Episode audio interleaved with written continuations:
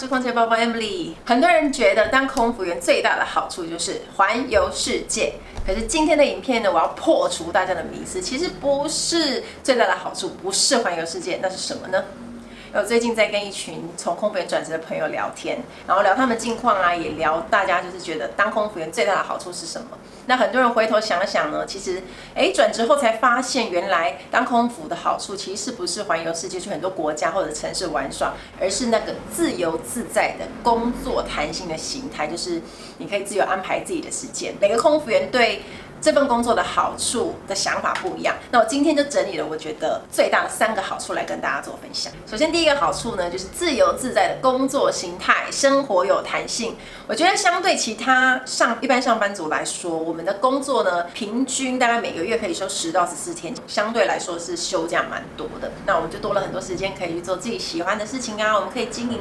其他的事业啊、副业啊，很多人会做嘛。像我现在就多了很多时间可以录影片啊，做自己喜欢的事情。我甚至可以开始多了一些时间去学习新的语文啊，充实自己。我觉得这是很棒的好处。可是弹性工作的背后，其实是一个非常大的挑战，就是我们要日夜颠倒嘛。大家知道我们的。飞机起飞时间是不管什么时间都有可能的。你的弹性的背后，就是要面对身体的疲劳啊、免疫的挑战啊。就像我前一阵子有分享一个我在巴黎还有意大利发过急性荨麻疹这件事情。每一个工作都有得有失，当然你你有好的也会有不好的。那这份工作对健康来说就是会有一个考验。那第二个好处呢，就是这份工作只要每一趟航班结束之后，你只要离开了，下班后就是各自解散。大家知道我们在飞行的时候，每一次都是跟不同的同事飞嘛，因为就是 random 安排的，所以你不不会每一次都跟你就是认识的同事一起飞到，所以这就好处啊，因为我们当天才认识，然后当天一起工作，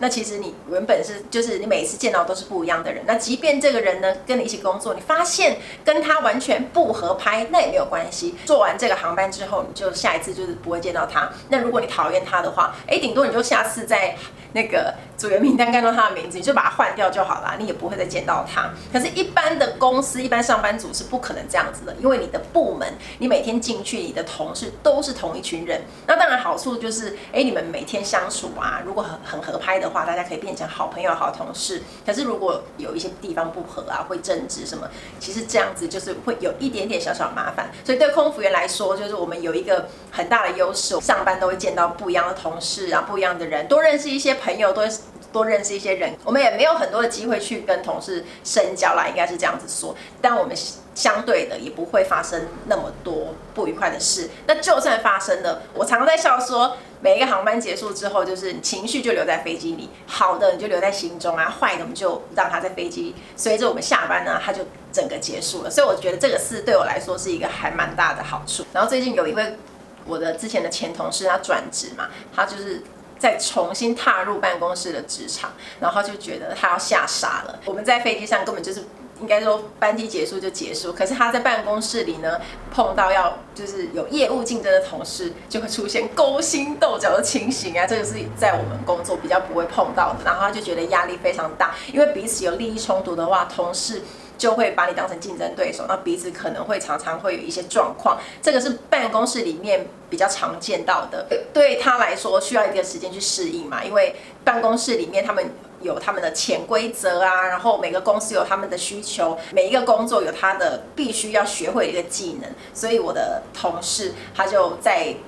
在跟我们聊的时候就讲说，哎，这段时间他适应的还蛮辛苦的，而且空服员呢，他不需要向上管理嘛。所以每个航班只要结束之后，屁股拍拍就走了，就比较像办公室的朋友。很多人可能他连下班赖也不得安宁，他可能要面对客户、同事、主管的那个讯息轰炸，然后你可能有时候还要。跟客户 social，休假的时间，你可能还要因为你要去追你的业务，也要花一点时间在上面。这是我个人觉得非常佩服的，因为我呃，我以前还没当空服员之前，其实有做过类似的工作。可是当我真的做了空服员这份工作，我才了解到这份工作它的很大的一个好处，就是你不需要跟其他的同事有太过的，就是不会有太多的争执。所以航班结束了，我们的任务也就结束了。来到第三个好处，就是快速累积财富。起薪比较高，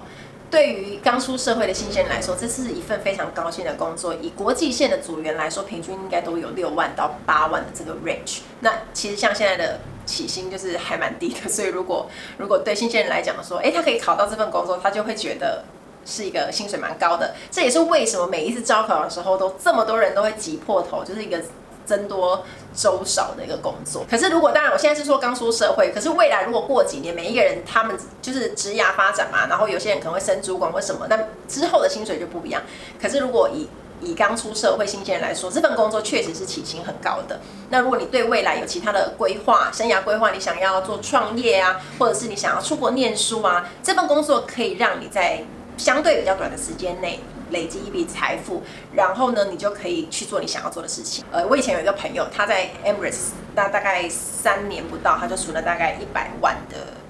台币，然后他就，诶，他本来的目标就打算只飞三年，所以呢，就是看每一个人他的规划是怎么样。那这份工作就可以帮助你在未来的职涯，或者是你想要做一个自己的小生意或其他的规划，这也是很不错的。其实大部分的人考进航空也都没都不知道自己能不能做一辈子，或者是也没有这个想法，因为每一份工作就是你做了，你才知道自己适不适合。所以每次看到有人在面试的时候，就会跟考官讲说，一定要。一直飞下去，我就在想说，你怎么会知道你自己有没有喜欢，或者是怎就是适不适合这份工作？对于想要加入这行的人来说，我觉得你可以透过今天的影片去想一想，这样的工作模式是不是你喜欢的，或者是你你所期待的？对我来说，这份工作它是有一个比较长期的一种漂泊流浪感，因为你不会在一个地方久留，每一个国家你都是这样子。一下子就走了，甚至连家里也是哦，你就必须要不断的打包行李啊，然后再整理这样子。我我觉得对于我们这种基地在国外的人来说，更有一种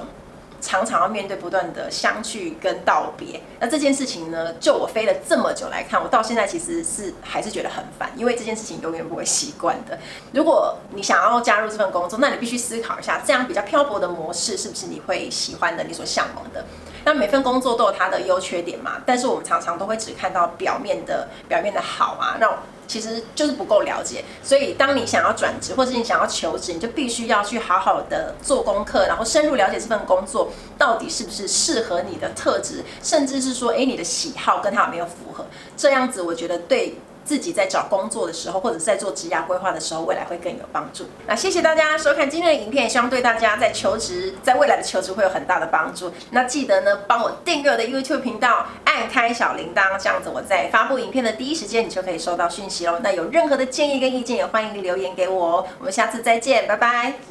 什么？各自下班就各自解散？好奇怪啊！再重来，好，下班就各自解散。